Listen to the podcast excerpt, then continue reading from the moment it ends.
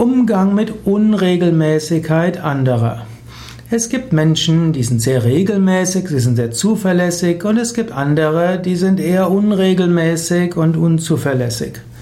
Was machst du dort? Zum einen, wenn du siehst, dass jemand regelmäßig zu spät kommt, regelmäßig Termine nicht einhält, dann sei dir einfach bewusst, so ist der Mensch halt. Trotzdem wäre es, müsstest du dann genaue Vereinbarungen treffen, sie vielleicht verschriftlichen und weißt, trotzdem werde sich öfters nicht dran halten. Du musst deshalb nicht furchtbar böse mit den Menschen sein, sondern einfach darauf aufmerksam machen. Wir hatten doch das und das vereinbart. Hm? Bitte tu es auch, was wir vereinbart haben. Er wird dann trotzdem wieder dagegen verstoßen. Das ist halt so. Menschen haben unterschiedliche Werte, Menschen haben unterschiedlichen ja, Temperament.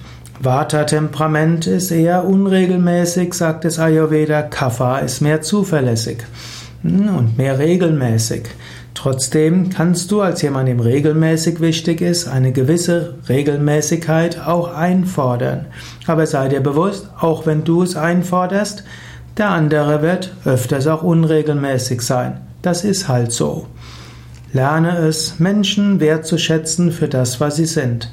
Bis zu einem gewissen Grad kannst du sie bitten, dass sie auch etwas tun, was jetzt nicht ihnen entspricht, aber sei dir bewusst, da werden sie nicht ganz so gut drin sein wie in ihren Stärken. Du hast auch deine Schwächen, womit die anderen auch zurechtkommen müssen.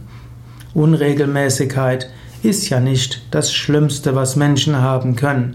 Es macht Menschen menschlich.